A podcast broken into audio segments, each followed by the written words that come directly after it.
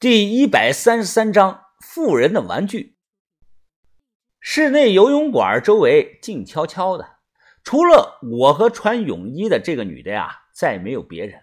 我怀疑是不是她为了见我，特意包场了这里。我是用半开玩笑的语气说了：“哎，你手脚都别用啊，咱俩比游泳。”哪曾想啊，她只是犹豫了几秒钟，竟然点头答应了。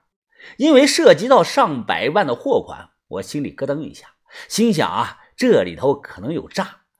这个女的极有可能想套路我。她一抬头，水汪汪的眼睛看着我说：“怎么样啊？开始吧。” 我我说话不好听啊，你别介意。你你不就是个中间人吗？你能做了这么大的主啊？他听后一脸的微笑。反问我能不能做了主？我和把头什么关系啊？亲如爷孙呢。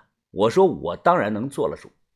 他点头笑着说：“那小哥，咱们一样，你可别小看我了，如何？”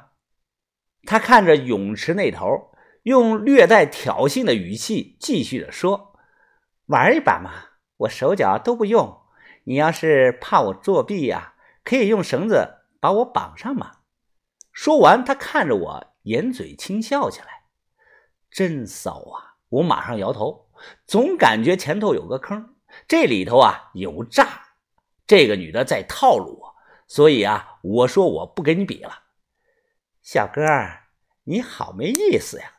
说着话，他拿出个皮筋儿，把自己头发捆了一下。我又不是什么专业的游泳，你一个大男人都这么害怕，看来。对自己一点信心也没有啊！哎，要不这样吧，小哥，你胆子小，咱不赌那么多钱了，就赌一个附加条件，怎么样？什么附加条件啊？这个呢，现在还不能说，也算不上是冷嘲热讽，就是他随后啊一直说，其中有几句话把我的火给勾上来了。来，比就比，不过前提是不赌钱啊。呃，就赌哎，你那个附加条件下来。我急匆匆的换了条泳裤，扑通一声跳到水池里，大声喊他快下来。以前在银川的游泳馆啊，小轩和豆芽仔啊都教过我标准的泳姿。他手脚不动，我手脚都能用。我目测了一下终点的距离后啊，心里还是很有自信心的。五分钟后比完了，我输了。我人还在半道上狗刨水。他就超过了我，想不通啊，为什么可以游那么快呢？我眼睁睁的看着他超过了我。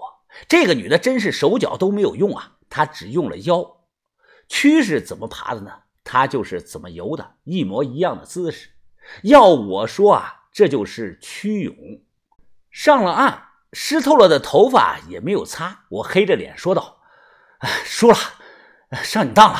什么附加条件？你说。”他擦了擦头发，一脸的笑意，递给我一杯啊吸管的果汁，同时伸手说道：“史秀平啊，向云峰，笑着握了手。我们去了桌子那边谈。后来打听才知道啊，这个叫史秀平的不是普通人，他的一个包都最少是几万块钱。他算是港岛那个老板的三儿，虽然年龄差得多，但我听别人说啊，他们确实是那种关系。”所以这个史秀平啊，才敢说自己能做主，要不然啊，一个中间人怎么敢替货主玩这种赌约呢？有门路的行内人可查，那几年啊，国内有几家拍卖公司卖出了很多的青铜器，委托名单里啊，总有个叫石女士的，中标了不少。就最近，西冷映社拍的那件西周青铜器西甲盘。这女的也有参与举牌这里普及一个知识啊，商周战国青铜器在国内的确禁止买卖上拍，但规定是有个漏洞的，就是流传有序的可以上拍，不受青铜文物拍卖法的限制。这个流传有序，就是指以前上过托片图录，以前啊被某某人收藏过的。这方面啊，只要人脉到位、钱到位，都能解决造假，由专门的公司去做。咕噜噜的吸了口果汁，他放下了果汁，笑着说道：“风小哥呀，我呢其实也有个自己的爱好，自己的事业。这次啊，是我刚好在内地，老李啊让我来和你们接个头。你们找的另一位金主不是鬼万利吗？你让他不用来了。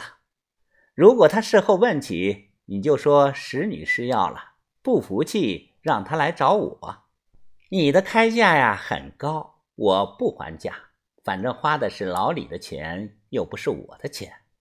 但刚才呀，咱们打赌，我可是赢了，所以啊，你必须得答应我这个附加条件。帮你石姐我私人去办一件事儿。他老叫我小哥，却让我叫他石姐，搞不懂这是啥关系。他说话是轻言轻语，吐气如兰，趴在我耳边吹气的说道：“你姐我呀，本来是想找别人的，但现在我觉得你更好，你更合适，对你来说啊，肯定是小菜一碟。这件事啊，是这样的。”说了有三四分钟，他重新的靠在了躺椅上，翘起了二郎腿，看我的反应。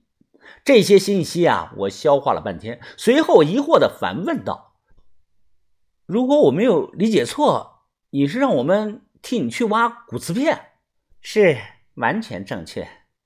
向小哥呀，这个事儿对你们专业人士来说不难吧？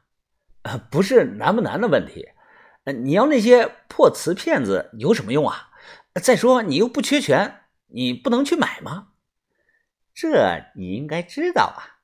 他猛地坐了起来，指了指游泳馆地面，说道：“最好的东西永远都在地下，你帮帮姐，姐不会亏待你的。”我左右看了看，凑到他眼前，小声的说：“说实话，你不会是警察吧？在钓鱼吧？”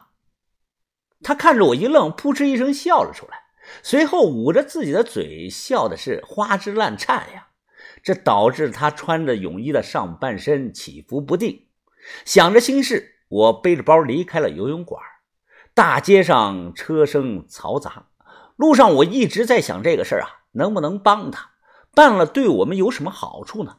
因为我还想着近期去深山里看小米去，想他了。知不知道古建杨龙窑在福建南平啊？一个村子后头有条超百米长的古通天龙窑。李富豪啊，爱收集各种古代小国的青铜器、玉器。陈国那个时候啊，算不上大国，陈国的文物自然我比较少了。这个叫史秀平的史女士，自己主要是收藏瓷器和布窑。步摇呢，就是古代女子插头上的那个簪子。她自己收了很多精美的唐代鎏金的步摇，很多款式博物馆都没有。他是六年前开始这个瓷片计划的，用他自己的话来说啊，叫“新屋计划”。他说是他儿童时代的一个梦想，现在有能力了，一直在尽力的收集完成。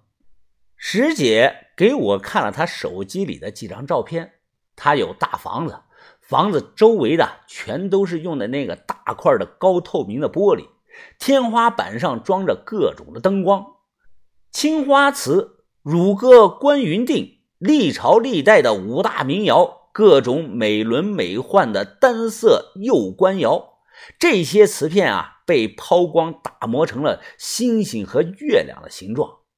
用看不见的细线啊吊在房间内，数量密集到一眼看过去看不到头。晚上拉上窗帘啊，再打开屋顶上的特制灯光，这些成千上万片古瓷片啊，就像是天上的星星，会发光发亮，五颜六色呀。人漫步在房间中，应该有种走在历史中的感觉。这可真是富婆的玩具呀！